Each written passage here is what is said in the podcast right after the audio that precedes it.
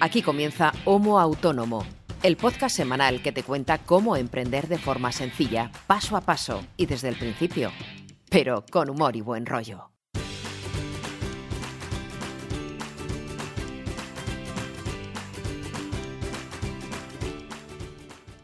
Hola a todos, hola a todas, bienvenidos y bienvenidas a un nuevo episodio, concretamente el número 22 de Homo Autónomo, el que espero sea ya vuestro podcast favorito, al menos si os dedicáis a esto de emprender, a ser autónomos y autónomas. ¿De qué va esto? Pues un poco de lo que dice el título. Somos dos personas que nos dedicamos al emprendimiento, que somos trabajadores por cuenta propia y cada semana procuramos compartir lo que nos pasa, nuestras experiencias, hablar de nuestros problemas, para intentar que quien nos escuche si se encuentra en nuestra misma situación, pues compartiendo nuestros puntos de vista o no, aprenda un poco para ser, en lo posible, mejor autónomo o mejor autónoma. Se trata de, digamos, crear comunidad para ser entre todos y todas un poco mejores. Por mucho que yo pretenda hacerlo solo, esto no se puede hacer solo, como la ciencia. Y por eso contamos cada semana Ángel conmigo y yo con Ángel.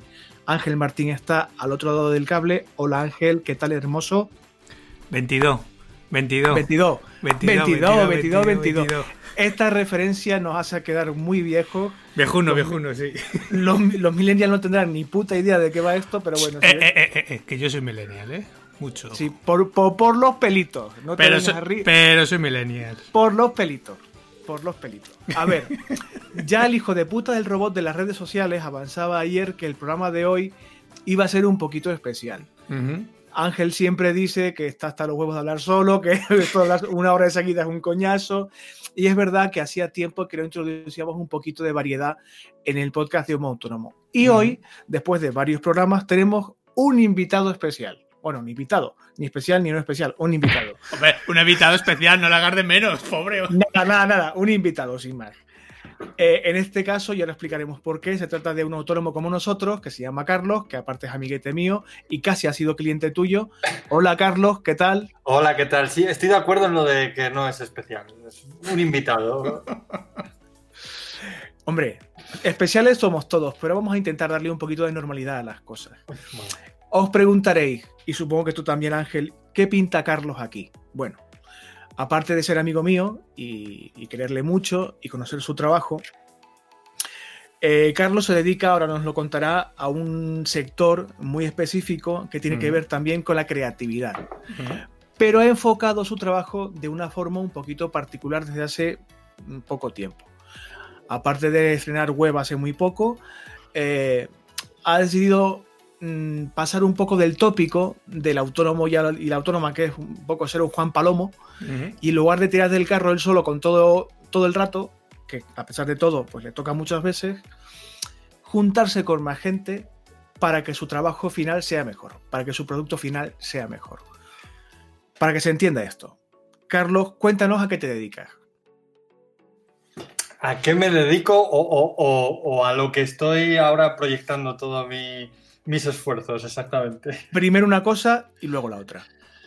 Bueno, eh, me dedico mm, mm, vulgarmente a hacer vídeos, a vídeos de, todo tipo, ¿no? Eh, desde hace muchos años, desde que terminé la facultad, desde antes de terminar de estudiar en la facultad, comunicación, como tú, César, eh, ya empecé a hacer vídeos. yo quería dirigir y, bueno, estoy dirigiendo, pero no exactamente lo que cuando eres más joven de lo que soy ahora, eh, quieres o esperas. Yo quería dirigir cine, eh, quería dirigir películas y bueno, pues la vida te va llevando a otros caminos y eh, entonces pues he hecho vídeos, vídeos de todo tipo.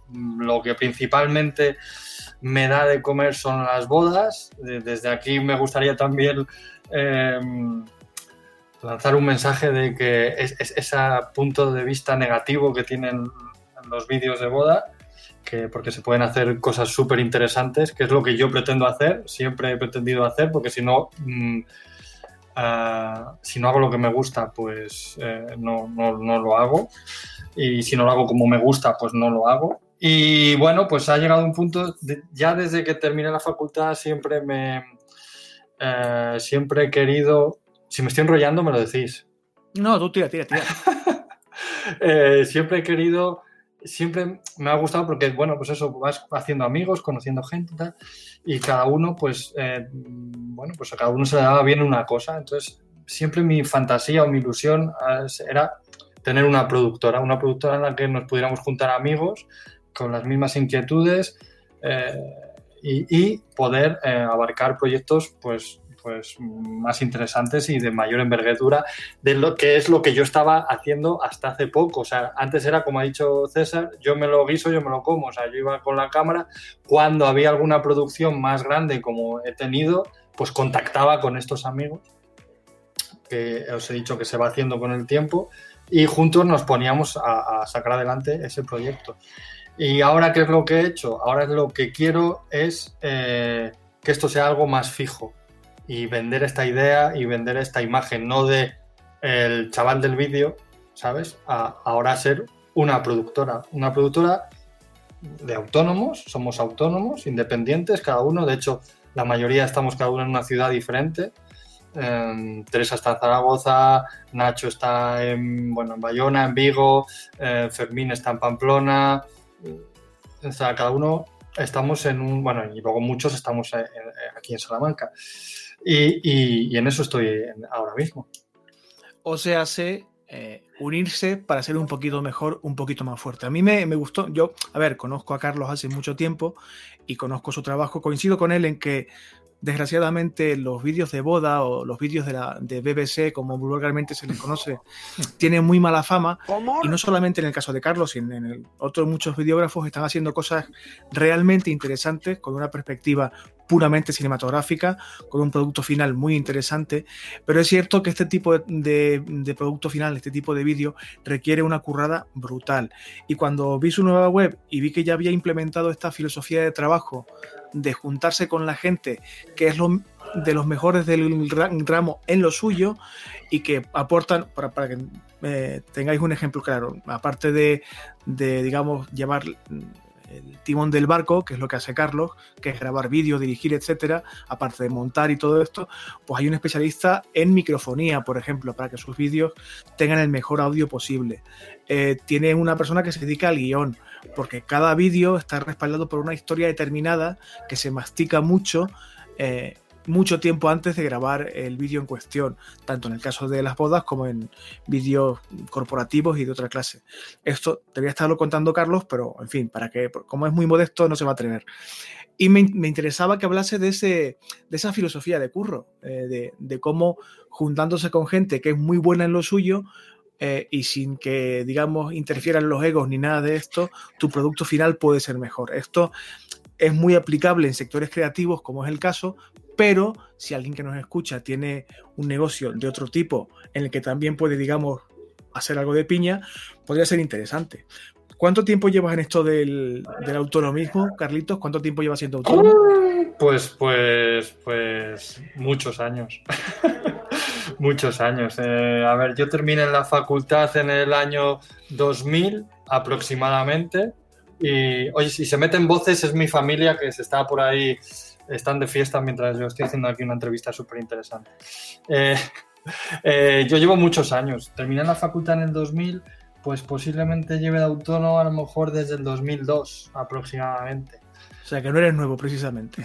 No, no, no, no. He vivido de todo tipo de anécdotas, situaciones y, de todo tipo de cobros, de no cobros y de, de estas cosas que, seguro que ya habéis hablado.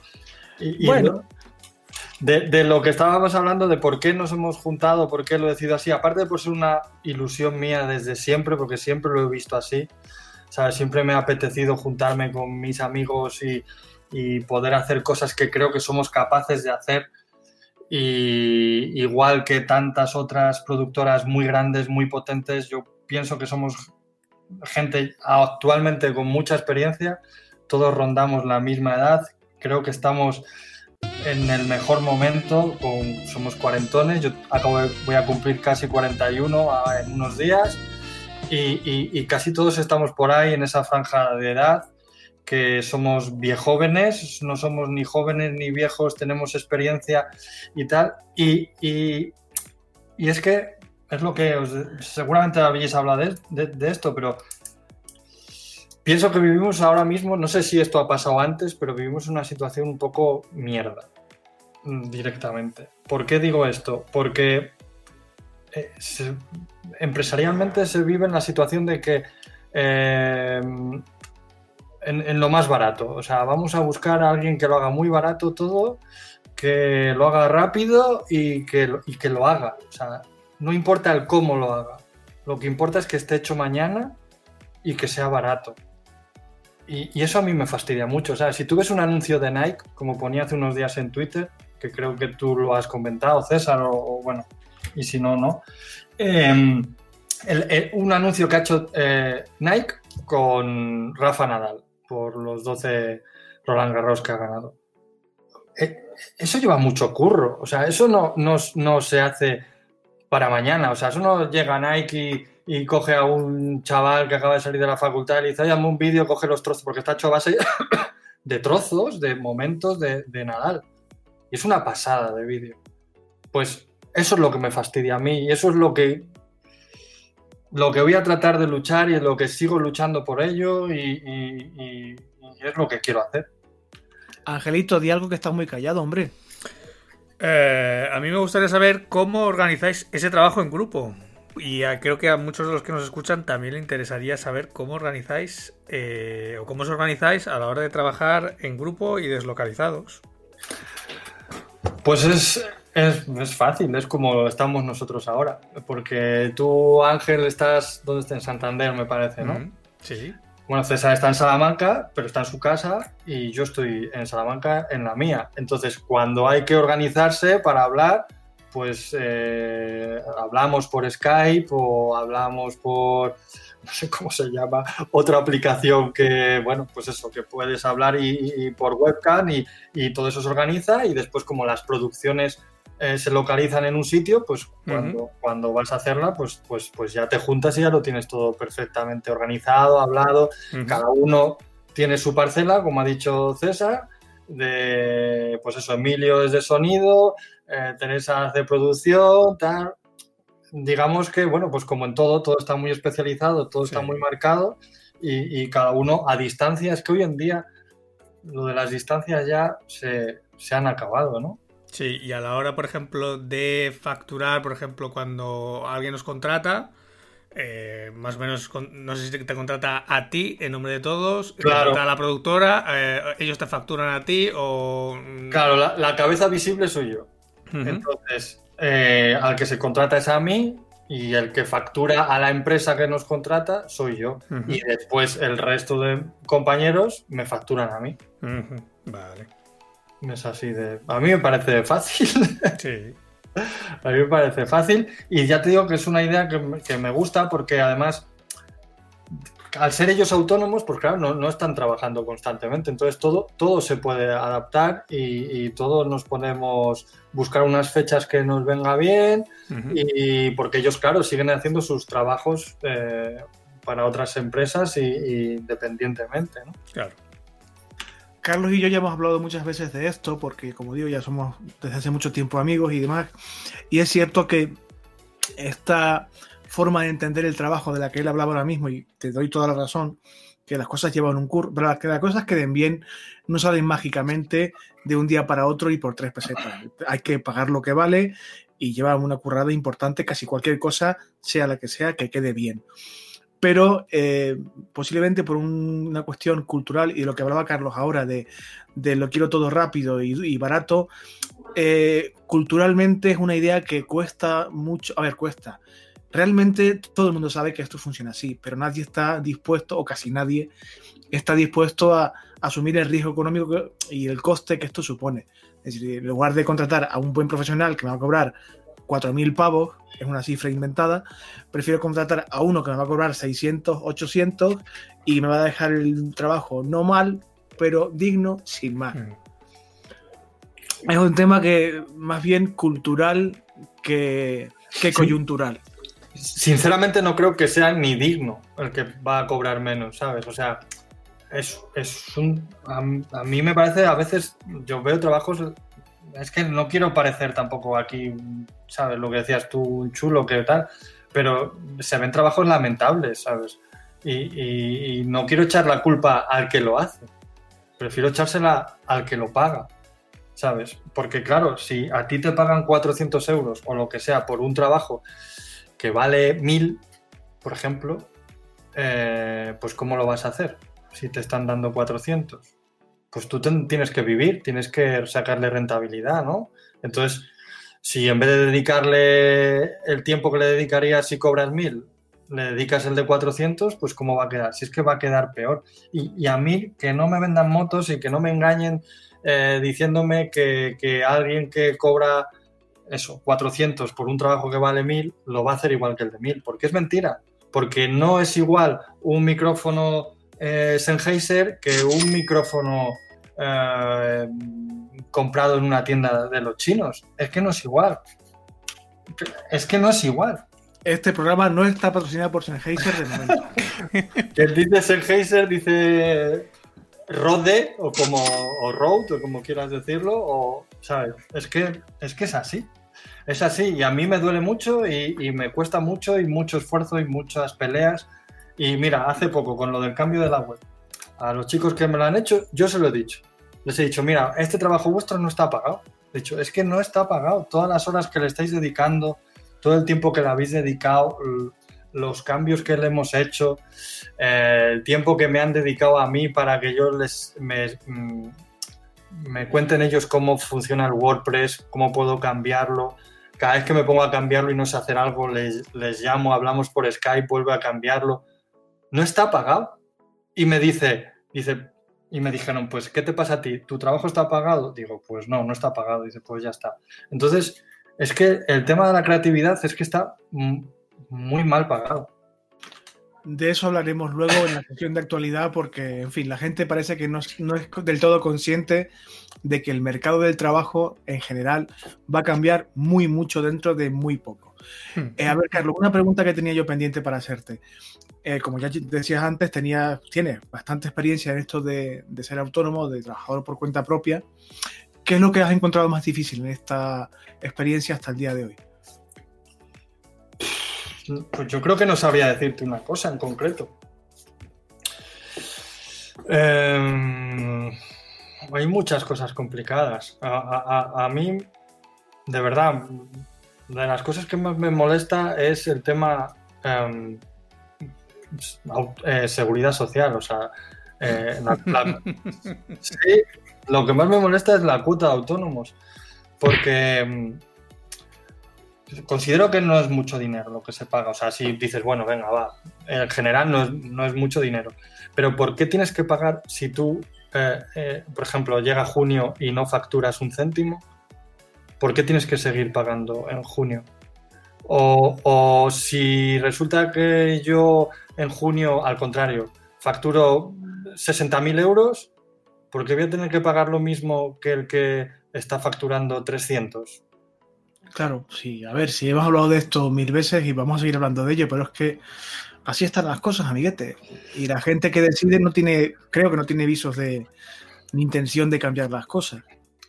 Claro, pues eso, pues a mí es de las cosas que más, que más me, fastidian. Y, y, por ejemplo, me hicieron una inspección de Hacienda eh, en el, último año y, claro, ¿por qué me hacen una inspección de Hacienda a mí, que gano cuatro duros? Has estado, a, punto de hacer un broncano y decir la cifra real. no, es que, jolín, digamos que la burocracia me, me, fastidia mucho. Me fastidia mucho. Me fastidia mucho efectivamente los clientes, bla, bla, bla. Pero bueno, eso son ya cosas que me parece que no están de nuestra mano, ¿no? A los clientes es más complicado, eh, ¿no? Pero digamos que en nuestra mano sí está votar a unos o votar a otros. A ver, Carlitos, que no quiero que nos venga aquí a la fiscalía a chapar el podcast, que llevamos muy poco tiempo. Sí, sí, bueno. El motivo por el cual no he votado a nadie, ahora debo decirlo. Y, en todos esos años sí, eso es lo que más, eh, lo que más me ha fastidiado, porque es verdad que tampoco me he encontrado mucho empresario que no me pague, sí. Eso es evidente, que he encontrado gente que no me ha pagado. Pero de estos que te contratan, al, es al, al contrario, los que te hacen, contratan como falso autónomo, ¿no? Mm. Digamos, eh, al contrario, esos me han pagado muy bien, siempre, ¿sabes? He trabajado en diferentes empresas que me han contratado eso como yo era autónomo, yo facturaba, pero me daban un sueldo fijo Ujú. y esos me han pagado muy bien.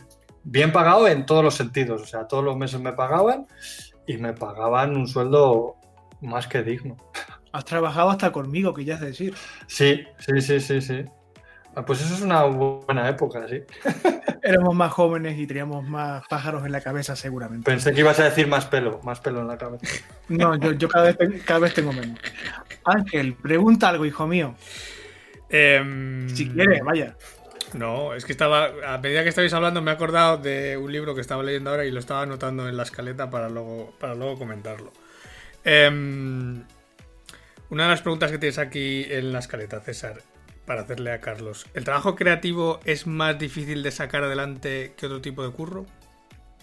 ¿A qué te refieres? ¿A, a qué se refiere César? Hombre, en vender eh, género de lencería íntima, por ejemplo, es más fácil que un trabajo creativo. V- Vender un producto que no está hecho. Yo, yo pienso que es más difícil. Mucho más difícil. Es más difícil vender un diseño de una página web sin que lo hayas visto. Mm. ¿no? O sea, yo contrato a alguien que me va a hacer un diseño web, pero es un acto de fe. O sea, yo he claro, yo he visto su trabajo anterior, pero no sé cómo va a ser mi web. ¿Sabes? Sí. Puedo intuir que me puede gustar porque me gusta todo lo que he visto de, de esa persona o de esa empresa hasta ahora. Sin embargo, si voy a comprar un kilo de patatas, sé que son patatas. Hombre, pueden ser peores o mejores las patatas. Bueno, que, que también podríamos entrar en esa conversación de antes de cobro más o cobro menos. Las patatas que valen menos son peores que las que valen más. Y, y es más difícil de vender también porque ah, habitualmente un trabajo artístico es algo medianamente subjetivo. Mm. Digo medianamente porque luego hay unos cánones de calidad y de gusto, ¿no? Que se Sí. supone que a todos nos gustan. Pero mira, hoy precisamente que venía de viaje, venía de Madrid y venía mi primo al lado y veníamos hablando de cine. No coincidíamos en ninguna película. Las que a él le gustaban, a mí no me gustaban. Y al revés. Entonces es parecido, ¿sabes? O sea, como Mm. eh, mis vídeos de boda. Para mí mis vídeos de boda son buenísimos, ¿sabes? Son buenísimos. Gracias, César. Eh, para, eh, son mejores que los de otros. Y sin embargo, eh, siguen contratando a, a esos otros la gente. ¿Por qué? No lo sé. Si queréis también puedo entrar por ahí. Porque llevo muchos años, por ejemplo, en mi sector de las bodas en concreto, llevo muchos años intentando analizarlo a mi manera, sin tener ningún, em, ninguna formación de marketing, pero bueno, lo que voy cogiendo de aquí y de allá. Y, y yo no encuentro nunca ningún patrón. O sea, soy incapaz de encontrar un por qué eh, este año tengo menos bodas que el año pasado, o por qué el año que viene tengo más, o por qué, eh, por qué canal me llegan más bodas. Eh, no sé si, si me llegan más de. Porque resulta que un año me llegan más del boca a boca y otra vez me llegan más por la página web, o resulta que un año eh, contacta conmigo una wedding planner y, y es a través de esa wedding planner, o de un fotógrafo. Es que es muy complicado. Es muy complicado todo. Y esto, es- esta filosofía de la que hablábamos de, de juntarte con otra gente y de plantear tu curro como una productora, ¿cuánto tiempo hace que lo estás, digamos, implementando a tiempo real? Que estás, de hecho, ejerciendo como tal. Pues. eh, vamos a ver. O sea, en realidad la web no lleva nada. O sea, la web lleva online eh, 15 días. Que en realidad estamos trabajando así mm, un año y medio aproximadamente. Y la pregunta clave ¿has notado resultados diferentes a tu anterior forma de trabajar o...? Vamos a ver. Eh, mi forma actual de trabajar, digamos que yo ha ido evolucionando. Quiero decir, empezó, como os he dicho, que yo tenía esa ilusión de tener una productora propia con amigos. La vida te lleva a ser un mm, yo me lo guiso, yo me lo como. Y durante ese tiempo siempre he tenido el gusanillo, ¿vale? Entonces, cuando podía me juntaba y em, cuando ha surgido la oportunidad nos hemos, nos hemos juntado y, ha ido bien. Entonces, como he visto que ha ido bien, quiero ahora potenciar eso y justo los próximos meses quiero dedicar mucho tiempo y mucho esfuerzo a potenciar todo esto, a pues a, intentar contactar con empresas, a intentar eh, optar a licitaciones, a, montar proyectos propios, a conseguir visibilidad, eh, digamos, a potenciar esto que ahora mismo está empezando. Espero que sea que está empezando y no me quede en el empezando. Hombre, si esto, a ver, este podcast de hecho es un poco, no es lo mismo, ni mucho menos, pero lo que, lo que responde, el motivo que responde a este proyecto es el mismo, digamos, es la misma dirección. Mm. Ángel es buenísimo en lo suyo. Yo soy buenísimo en lo mío. Si vamos a ser buenísimos por separado, ¿por qué no vamos a ser mejores juntándonos? Pues es que, es que es así. Claro, antes cuando empezabas hablando de eso, yo, yo, yo digo, joder, pues vuestro caso es un caso, es un ejemplo claro, ¿no? cada uno en un sitio del país diferente y os juntáis para hacer algo interesante que creáis en ello y que pensáis que eh, va a ser bueno para vosotros, ¿no? Hombre, yo me divierto muchísimo. Sacar pasta de esto no sé cuánto tardaremos, pero vamos. Bueno, ya hemos sacado algo, ya hemos sacado algo. Tenemos casi, casi para un Whopper, tenemos ya. ya. acuérdate, César, acuérdate que hace muchos años y hacíamos un programa de televisión Sí, es cierto. Y que le sacábamos cuatro duros contados. Y... Pero nos lo pasábamos muy bien haciendo. No me, no me he divertido tanto en mi vida. Claro. No me he divertido tanto nunca, jamás. Ay, señor, qué juventud. Bueno, Angelito, di algo antes de que me ponga a llorar aquí. Bueno, tampoco será para tanto. De hecho, recuerdo, recuerdo haberte visto yo en la tele de cuando yo estaba en Salamanca. ¿Ah, sí? Sí, yo creo que sí. ¿No era, era Localia, puede ser? No, no, no, no, no, no, existía Localia, era... Canal 4. Canal 4. No, sí.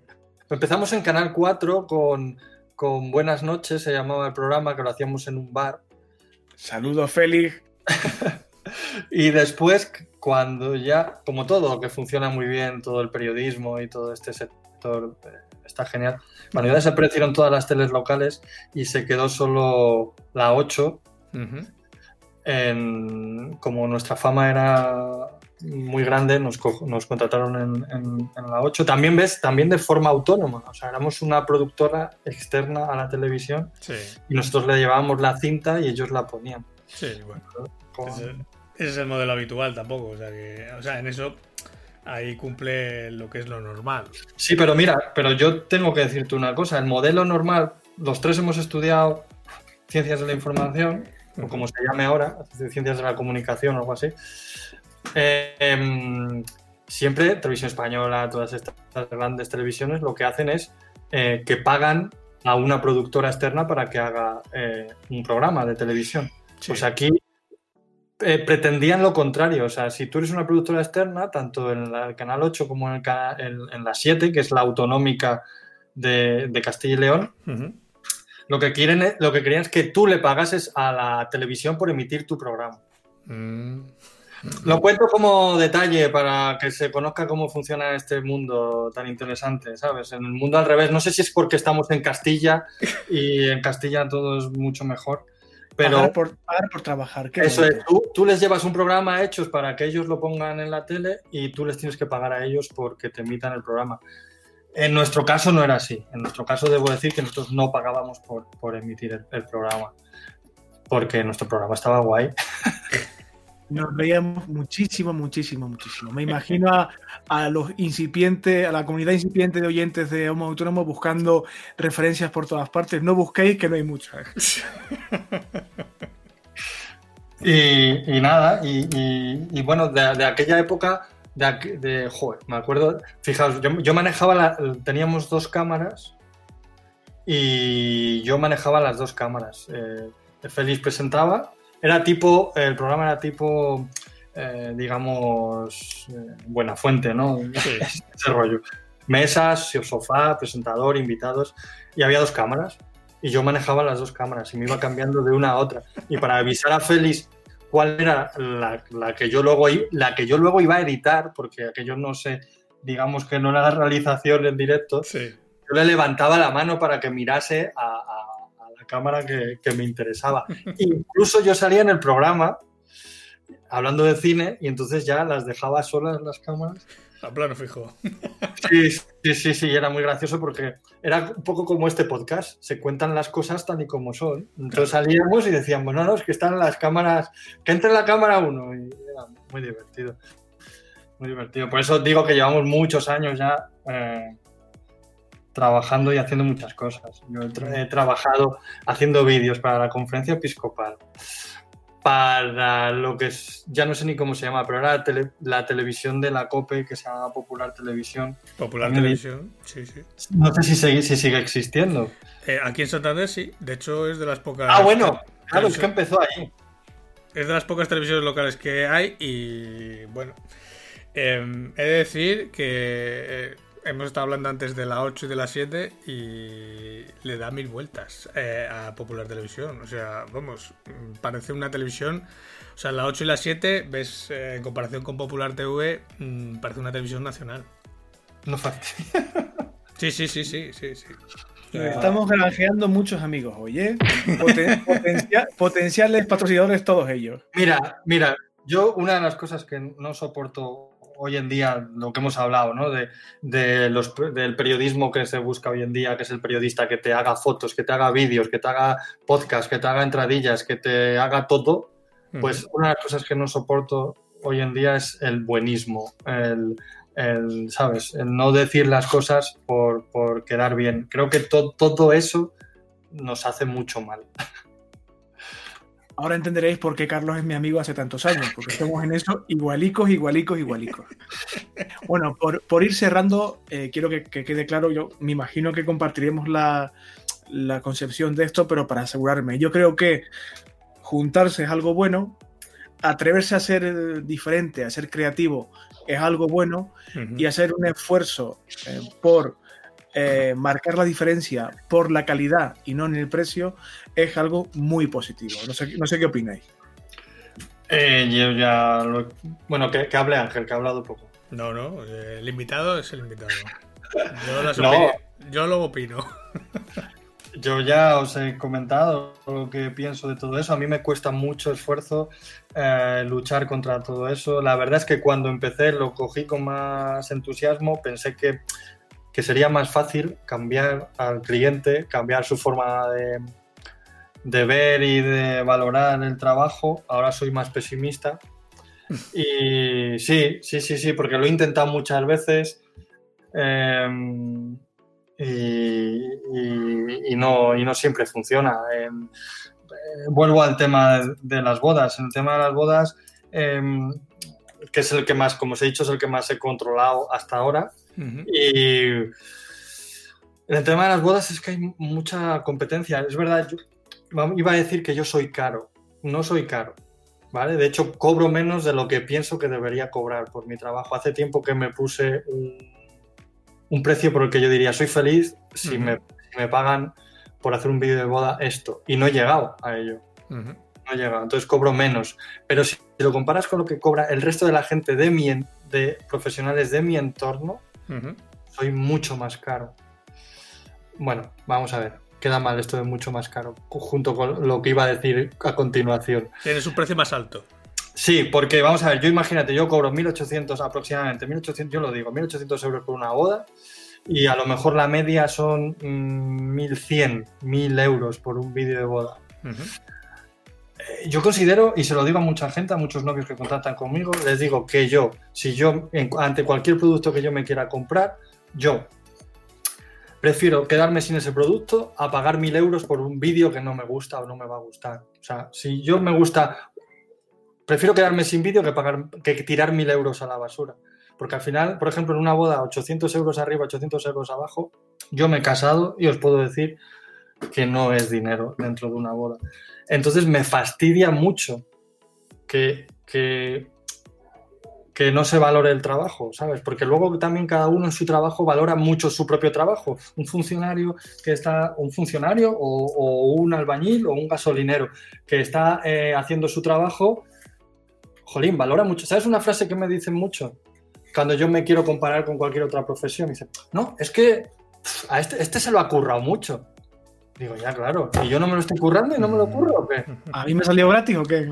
Claro, es que hace poco lo comentaba, por favor que no se me enfade nadie, con los ATS que me parece que están muy bien pagados, ¿vale? O sea, me parece estupendo que les pagan lo que les pagan. Decía, no, es que le pagan tanto por hacer las guardias de Nochebuena. ¿Cómo? Y, a mí me parecía una, una barbaridad. Y, y me dicen, no, no, es que es que, claro, es que de su espalda le sale. Digo, ya, claro, y yo quedarme hasta las 4 de la mañana grabando un vídeo de boda, de mi espalda no me sale, ¿verdad? Si, llevo trabajando desde las 3 y comprándome una cámara que vale 2.500 euros y unos objetivos que vale cada uno 800. ¿Me, entendéis, verdad? Yo perfectamente. Ángel, ¿tú qué opinas? Sí.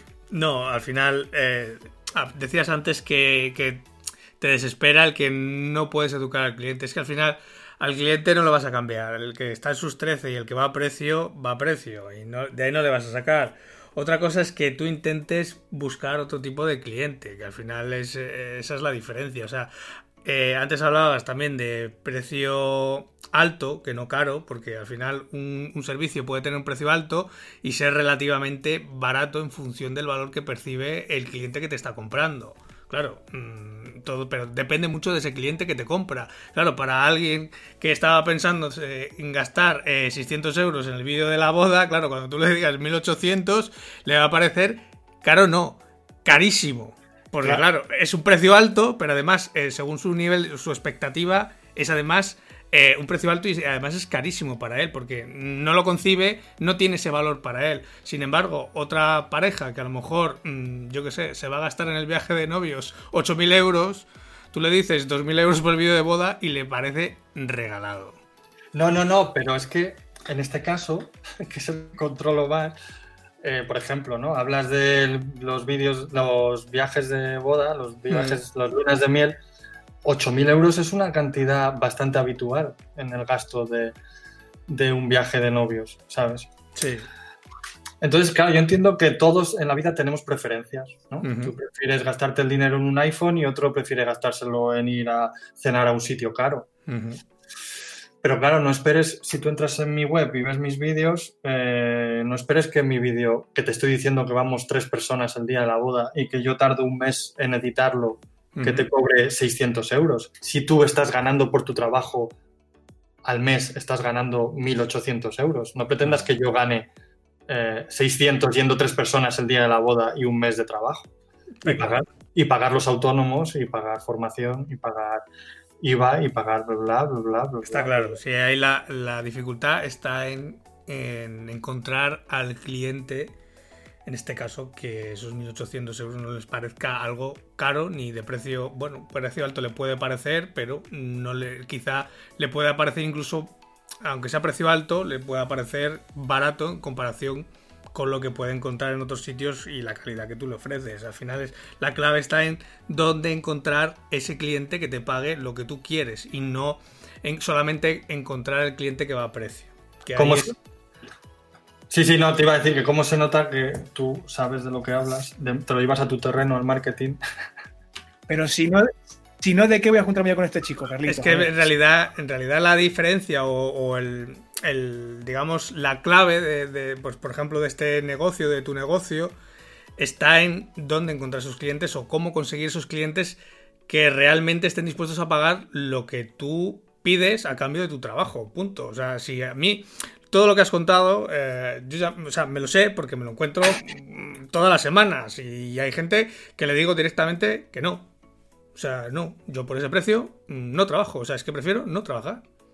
Pues mi situación es distinta, eh, yo ya lo he hablado, lo hemos hablado en más episodios, todo el mundo sabe, todo el mundo que nos escucha ya sabe eh, la situación que yo tengo y digamos que tengo es el lujo de permitirme rechazar, mm, no, el lujo, sino directamente escoger el cliente con el que quiero trabajar. ¿Por qué? Porque sé que no me va a dar problemas, sé que eh, no va a haber problemas luego para los pagos, eh, sé que mm, cualquier cosa que le dices lo va a entender y sin embargo el cliente que te está, digamos, rateando en el precio, mm, no es mi tipo de cliente o no quiero que sea mi tipo de cliente porque luego me da muchas más complicaciones. Pues estamos de acuerdo.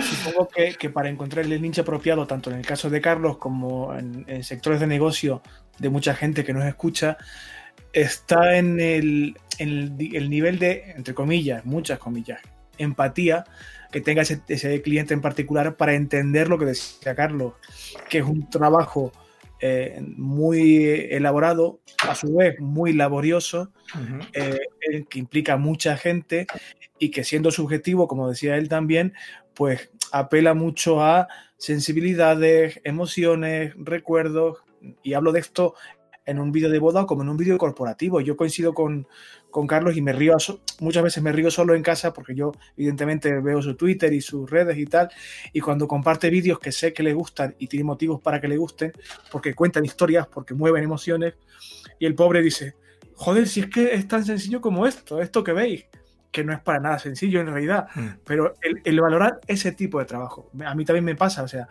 yo veo por ahí artículos, columnas, contenidos en webs que pienso, pero Dios mío, tanto cuesta dedicarle una hora más y que quede bien. O, tardar tres horas más de investigación, de documentarte y que quede un poquito mejor. Dámelo a mí que te lo hago seguro que mucho mejor y casi seguro que al mismo precio o por ahí por ahí. Digo esto, espero que no se note demasiado, porque en el mes de junio y julio es probable que no tenga ni un puto cliente. Si alguien me escucha desde aquí, por favor, por favor, lo pido. No, pero decidme, a ver, una cosa, Ángel sobre todo. Eh, estoy de acuerdo en lo que has dicho antes, ¿no? De, porque yo lo, lo, lo, hago, lo he hecho y lo sigo haciendo, evidentemente. Rechazo trabajos por, por, por lo que tú dices, porque no me merece la pena, porque no tengo, como decía Guardiola, no tengo buen feeling o, lo que sea, pero hay veces que me entran muchas dudas. ¿Sabes? De si estoy haciendo bien. Mm, es que el problema es dudar. Si, tú te, al final uno se mantiene firme en, la decisión que toma, y claro, aquí entran en juego más variables. Al final eh, estamos los tres, eh, cada uno en su mercado, eh, en un mercado muy competido. O sea, cada uno en lo suyo tiene mucha competencia. ¿Qué pasa? Que si eres generalista, o sea, eres uno más, no te diferencias en nada con respecto al resto, pues, pues al final eres uno más del saco. Entonces, o sea, mm, si no tienes una, ninguna ventaja que el cliente pueda ver como distintiva, que vea que realmente digas, ostras, es que este tío me convence por esto, porque es un crack en esto, porque en su web solo hay vídeos de esto, o solo hay contenidos de esto, o yo qué sé, o solo hay podcast de esto, y, y realmente este tío es un crack en eso. Claro, si mm, si no hay nada que realmente te diferencie del resto de los que están a tu alrededor o que cobran 600 euros, es difícil luego justificar esa diferencia de precio. Claro, al final, eh, para lo que tú decías antes, para un vídeo que quieren de hoy para mañana que resuelva la papeleta porque lo van a subir como mucho a Facebook o al canal de YouTube, pues les vale cualquiera, con perdón. Pero cuando alguien tiene eh, realmente, cuando, pues eso, cuando se va a gastar, eh, yo qué sé, 30.000 euros en una boda, eh, que lo quiere por todo lo alto y tal, quiere un especialista. Y lógicamente, pues si tú tienes un equipo y vais tres personas o vais cinco personas a grabar un vídeo y estáis dos días como si fuera eso, una boda, no sé, india, mm, claro, eso tiene otro precio. Pero esa diferencia, esa característica distintiva tiene que aparecer en todo lo que hacéis y que se note y que se note pues en toda la comunicación que haces y en todos los productos que haces, ¿no? Ese, o sea, hay que vender esa diferencia, esa propuesta de valor diferente que te haga diferente y vaga redundancia de los que te rodean. Claro, sabes, yo, yo es algo en, lo que le he dado muchas vueltas. Yo le doy vueltas constantemente, porque claro, es lo que tiene estar aquí delante del ordenador siempre editando. Em, a lo que tú dices exactamente. Yo siempre he pensado que lo que me diferencia, una de las cosas, en mi caso, ¿no? Lo que me diferencia a mí, y es lo que estoy tratando de explotar, pero no sé si realmente luego la gente lo valora o al final prefiere que sea más barato. Em, es el trato personal, ¿no? Pero con los clientes, porque en, realidad eh, yo tengo un, trato muy cercano con todo el mundo, ¿sabes? Eh, no sé cómo decirte, no, no quiero llevármelo solo al tema de las bodas, pero en general, pues no que sea un trato frío de empresa, que no sabes con quién hablas, con quién no. Yo intento hablar con personas, yo soy una persona, pues intento... Eh, la empatía a mí me parece súper importante en la vida y, y, intento hacer eso, pero ¿sabes qué creo también que pasa? Que la competencia, incluso la competencia que es mm, objetivamente peor que tú, eh, también te copia en eso. Quiero decir, por mucho que yo lo ponga en mi página web, que yo me llevo súper bien con mis clientes, que los novios, por ejemplo, eh, la mayoría de mis novios eh, siguen teniendo contacto conmigo a pesar de que les haya hecho la boda hace cinco años y me mandan WhatsApps y hablamos, algunos de ellos me he hecho amigo después de haberles hecho el vídeo. Yo todo eso lo puedo poner, pero mi competencia al lado que hace vídeos también lo puede poner. Ya, Carlos, pero mi pregunta es, poner el papel lo aguanta todo, aquí lo hemos dicho varias veces. Mm. Aunque lo pongan, pueden de hecho respaldar esa afirmación con hechos, como estás contando tú, con ejemplos, igual no tanto. Sí, y aparte, y aparte pues eso, el trato personal Em, a ver cómo lo digo que no suene muy brusco. El trato personal, como tal, mm, es lo que llamamos una commodity. Es como, no sé, mm, es como la atención al cliente o yo qué sé, o las devoluciones a 15 días, ¿no? Que tienen todas las tiendas. Eso es al final, lo tiene todo el mundo. ¿no? O sea, a no ser que seas un orco y un ogro y que no contestes, pues digamos que el trato mm, lo vas a tener con, el cliente porque no te quedan más narices mm, si quieres cobrar al final. O sea, te, recuerdo, te recuerdo que estoy en, Salamanca. ya bueno. Carlitos haciendo amigos y no autónomo. ¿Sabes? En, Castilla. Y creo, que en Cantabria, tampoco son mucho más. Pero ah, lo que te quiero decir es eso. Si tú, por ejemplo, eh, la propuesta de valor que tienes ahora con la web nueva, con el proyecto que estás eh, lanzando, con todo el equipo que, has formado, con esta red que, que, estábamos hablando en el episodio, ese quizás sea el valor diferencial, eso quizás es lo que tenéis que vender. Y digo tenéis porque al final sois un equipo, aunque seas tú la cabeza visible, eh, quizá lo que te diferencia ahora es, es eso, es realmente es el equipo. Pero ese equipo hay que venderlo. O sea, y, no vale solo con, poner su cara en la web, porque es que eso también lo puede copiar la competencia. Porque yo al final, mm, yo ahora mismo entro en mi web y empiezo a poner tu cara, la de César, eh, la de cuatro compañeros más que tengo aquí, y me pongo un equipo de 30 personas, aunque luego no trabaje con ninguno. Mm, eso es fácilmente copiable. Lo que no es copiable es que tú el día que vayas a grabar una boda, o vayáis a grabar una boda y vayáis cinco, estéis cuatro a la boda y haya alguien grabándos a vosotros mismos grabando la boda. Claro. Y eso es algo que no todo el mundo va a poder hacer. Y eso es algo que luego sí que demuestra la calidad en el vídeo y demuestra que realmente hay un equipo y, demuestra que hay, pues por ejemplo, que estáis usando cuatro cámaras que valen 3.000 euros cada una y que estáis usando un traveling y que estáis usando mm, las historias que uséis. Digamos, eso sí que diferencia y eso sí que da o refuerza la propuesta de valor de, que sois un equipo, de que estáis especializados, de que tenéis, buen, de que tenéis buen material y de que ese trabajo vale lo que pedís. Mira, tú sí ya me lo había dicho María Garrido que tenía que, hacer un vídeo sobre mí y trabajando. Ya me lo había Está pasando, eh, están pasando las dos cosas que temía o que sabía que iban a pasar. Por un lado, que no íbamos a quedarnos en la hora de podcast seguro, porque somos personas de mucho cascal, sobre todo Carlitos y yo, y por otro, que esto iba a acabar convirtiéndose en lo que es el podcast diario de, de Ángel, que es una masterclass de marketing en toda regla, que incluso creo haber percibido a Carlos tomando nota mientras hablábamos. Estaba dibujando, pero he tomado nota mental. Eh, no, yo, podía estar aquí hablando, os lo prometo, otras dos horas más, pero eh, e, aunque es un podcast, digamos, sin límite de tiempo normalmente, hoy por cuestiones laborales de Ángel tenemos un poquito de prisa y lamentándolo muchísimo deberíamos ir cerrando ya el asunto. Carlitos, como invitado, cualquier cosa que no se haya dicho que quieras decir, es el momento. Sí, o te. la pregunta de rigor, César, siempre. ¿Dónde te encontramos? ¿Página web, redes sociales? Véndete. Por favor, es lo que yo estaba, digo, aquí nadie me vende la, me da la oportunidad de hablar de mi libro. carloslorenzorubio.com, amigos. Eh, ahí podéis ver mi nueva página web y con todos los trabajos que estamos haciendo.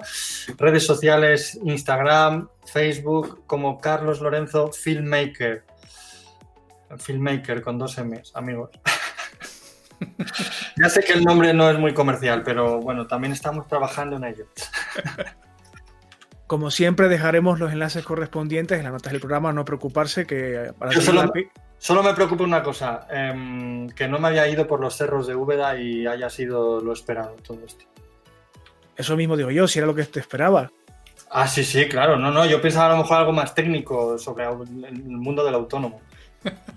bueno. Posiblemente, posiblemente muchos oyentes les pase igual.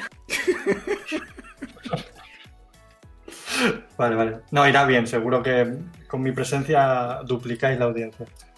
Cuento con ello. Ángel, pues, si, duplicamos, si, duplicamos, mira esto las semanas. ¿Algo más, Ángel? Eh, por mi parte, no. Así que pasamos a actualidad que tenemos, ¿no? Perfectamente. Actualidad en Homo Autónomo.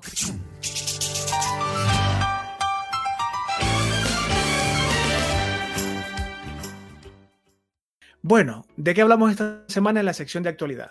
Eh, como sabéis, procuramos que las noticias tengan que ver eh, lo máximo posible con el mundo del trabajo por cuenta propia, pero no siempre es así.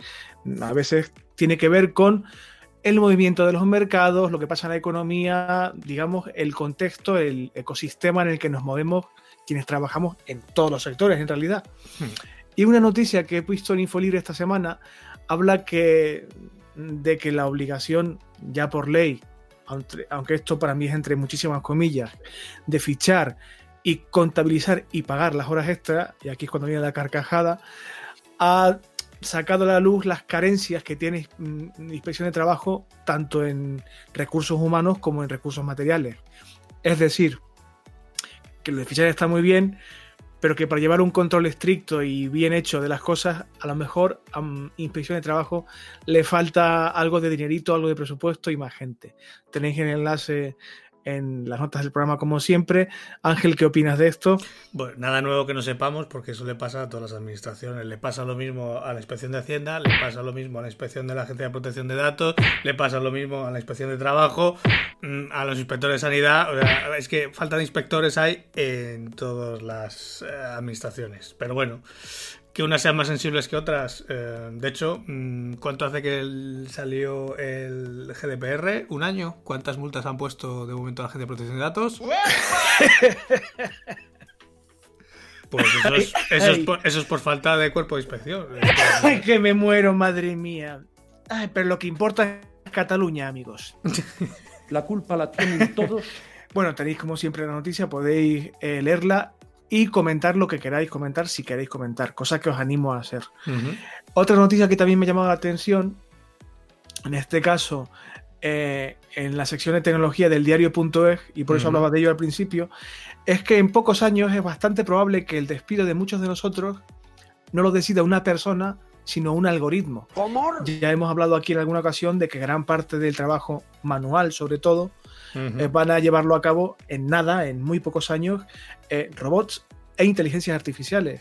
Y decisiones de recursos humanos como estas, de contratar y barra o despedir a alguien, también puede recaer en un algoritmo o en una inteligencia artificial y de los pros y contras, más contras que pros realmente, hablan en este artículo del diario.es que también es interesante eh, echarle un vistazo si queréis. Y por eso hablaba antes, eh, durante el capítulo de esta semana, de que a veces la gente no es consciente de que hay que estar un poquito con las orejas de punta porque los mercados pueden cambiar muy drásticamente en un periodo realmente corto de tiempo y o está la que salta o te queda fuera del vagón. Pueden no, van no, no, van a cambiar, están cambiando, de hecho. Hola, olita. Y insisto, dejo aquí el enlace también en las notas para que echéis un, un vistacillo. De hecho, mira, lo voy a hilar con el, con lo que ya había puesto la escaleta, porque ah, justamente lo empecé ayer, porque tengo varios libros abiertos a la vez. Eh, porque desde que me compré el Kindle estoy ahora en, modo de lectura eh, on fire. Y, ayer mismamente empecé un libro que es El empleo del futuro, un análisis del impacto de las nuevas tecnologías en el mercado laboral. Y tiene pinta de que, eh, aparte de que a mí este tema ya sabes que me apasiona, em, que va, eh, va a dar muchas de las claves que, que vienen en la noticia del diario.es. No te adelanto más porque todavía no me he leído mucho, pero cuando lo tenga leído te lo comento. Dejamos también enlace, por supuesto, tanto a la noticia como al libro. Recordad que tenemos un enlace de afiliados de. Amazon. Cualquier compra que hagáis en Amazon con ese enlace de afiliado, a vosotros y a vosotras no sale más caro, pero a nosotros nos dan una comisión pequeñita para intentar que estos dos desgraciados ganen un poquito de dinero. A ver si llegamos al segundo Whopper. A ver si nos da para dos Whopper en lugar de uno.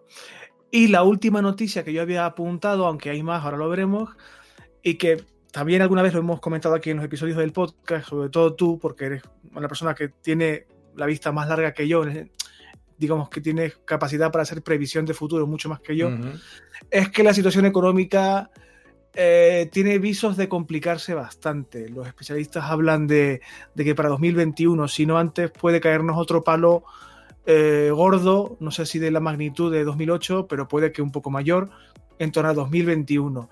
Y noticias como esta no, no ayudan a ser optimistas, ni mucho menos. Una de las principales empresas de telecomunicaciones del Reino Unido, British Telecom, va a cerrar el 90% de sus oficinas en el Reino Unido. Es una noticia que he leído en, en público, aunque no es de público, es de Reuters, pero eh, vamos a pensar bien esto. O sea, el 90% de todas las oficinas, que creo que son más de 100.000 puestos de trabajo, eh, la cosa se está complicando un poquito, amigos. Mm, pero esta noticia en realidad es consecuencia de la anterior que has citado, vamos. Del Claro. anterior y del libro, no, no, no es nada nuevo. No, fíjate, yo no la veo tanto como hemos comentado otras de, de que pueda venir una futura crisis, sino más que nada porque es todo el sector del retail, todo lo que es de tienda minorista, eh, está abocado a esto. Eso es el mercado, amigo. Quiero decir que las noticias que ponemos no las ponemos eh, al albur, tienen un- una razón de ser. Aunque parezca que no, aquí hablamos de cosas realmente serias que deberían preocuparnos a todos y todas. Y bueno, en fin, estad un poquito vigilantes, niños, porque las cosas se van a poder bastante peluditas. Y el British, a British Telecom, ¿para qué quiere tanta oficina si al final todo el mundo contrata la tarifa ya por internet? Claro, le pasa como al sector bancario, etcétera, etcétera. Eso es. Y yo no había apuntado ninguna noticia más, pero veo que tú sí tienes alguna cosita más en la escaleta, así que avante tuti. Sí, porque hoy, viernes 14, ya sabes que nosotros grabamos el viernes, lo que emitimos mañana.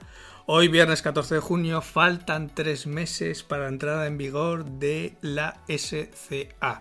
Que muchos preguntaréis qué coño está diciendo Ángel de la SCA. ¿Qué es eso? Yo el, yo el primero, sí. Bien, la SCA eh, es la abreviatura de Strong Customer Authentication. Es el nuevo sistema de pagos que vamos a tener a partir del 14 de septiembre con el que todo aquel que tenga en su web algún proceso de pago automático a través de tarjeta de crédito tiene que ver si su proveedor, si su pasarela de pago, si su banco se ha adaptado a este nuevo protocolo en el que se le obliga al usuario a identificarse dos veces, no solamente con los datos de su tarjeta, sino con un, periodo, un segundo eh, proceso de verificación, bien sea a través de una huella, bien sea a través de un código, bien sea a través de un SMS, etcétera.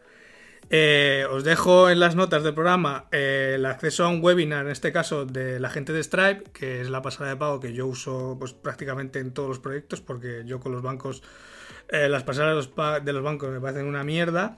¡Hala, venga! ¡Más Y- patrocinadores! Y normalmente suelo trabajar solamente con Stripe y esta gente ya la tiene, ya lo tienen todo previsto. Y vienen todos los supuestos, en este caso, de los que no son obligatorios, los pagos que no son obligatorios pasar por este proceso de SCA, los que sí, eh, todas las exenciones, todas las que no, y, en este caso, qué debe hacer cada uno en función de su negocio. Claro, si tú tienes eh, un e-commerce, si tienes un membership site, si tienes algo en tu web con el que tus usuarios pasan la tarjeta de crédito, esto te interesa. Te quedan tres meses para ponerte al día. Este webinar, si no me equivoco, está en inglés, ¿no? Yes. Pues nada, a ponerse las pilas, amigos. ¡Hasta luego, Luca! Y creo que todo en la sección de actualidad, creo por esta semana, si no me equivoco. Sí, está todo. pues vamos a citar muy rápidamente dos tonterías muy breves eh, sobre feedback de esta semana, que ha habido poquito, pero algo ha habido. Y si te parece, ponemos el lacito y nos marchamos.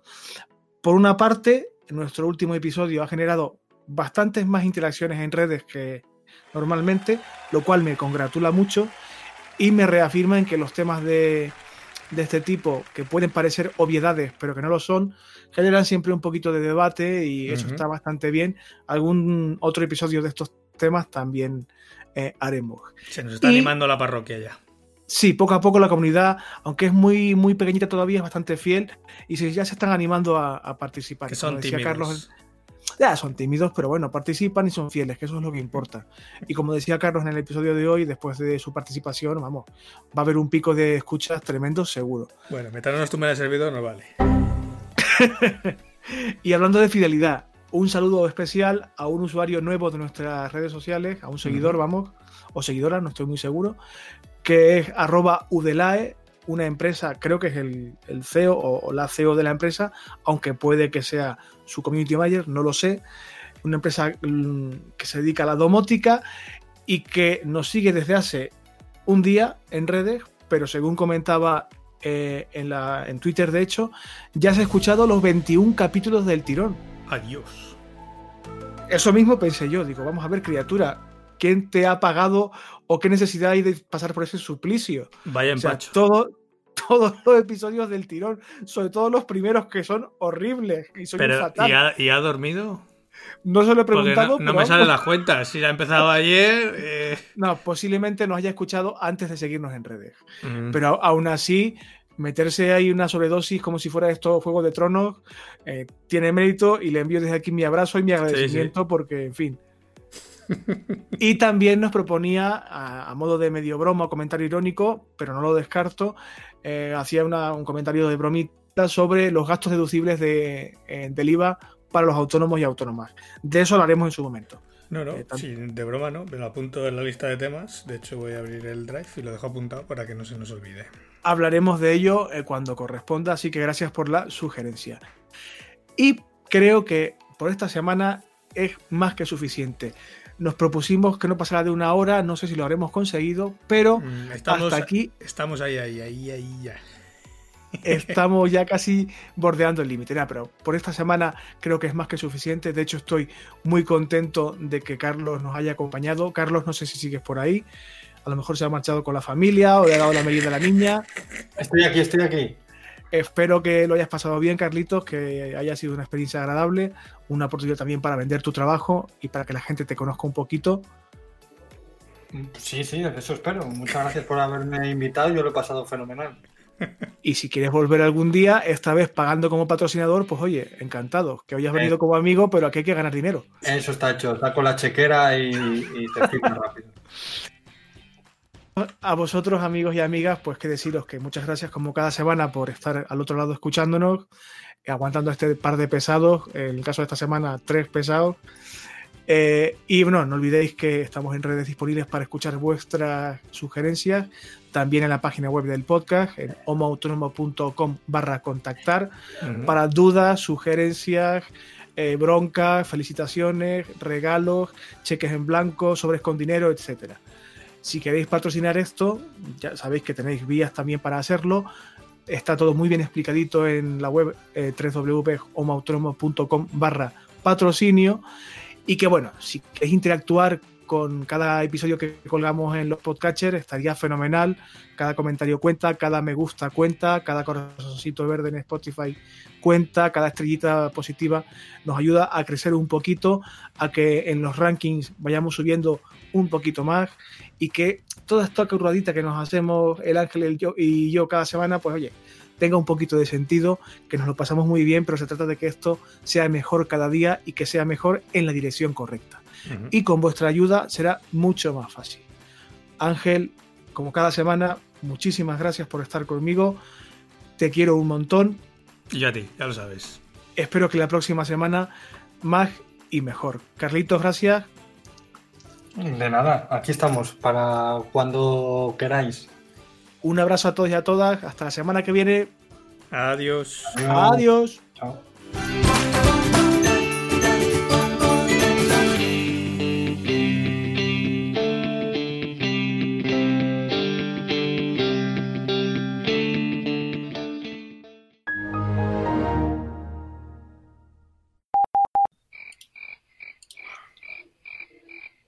Brito.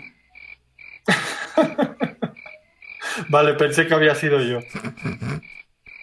Brito. Pensé que era yo el que me había perdido. Se la ha desconectado el bicho. Y seguirá hablando. No, no, sí, ya, ya le pasa a menudo. En la puta entradilla, ¿en serio?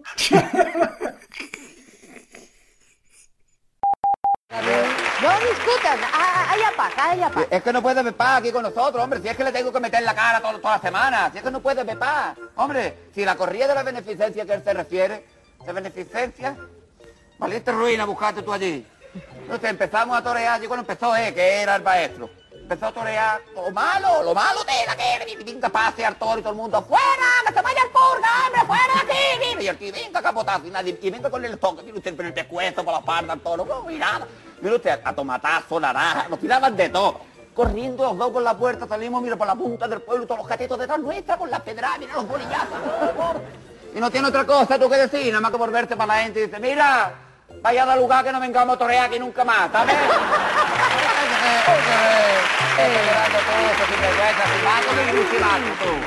En vez, de, en vez de torero te tenía que haber dedicado tú al fútbol. ¿Al fútbol? Sí, al fútbol este, y que hubieras fichado por el Real Madrid. ¿Y por qué? Por aquello de los títulos de liga que ha ganado el Madrid, que lo sabe todo el mundo. ¿Cuántos títulos de liga ha ganado el Madrid? 22, 22, 22, 22, 22, 22.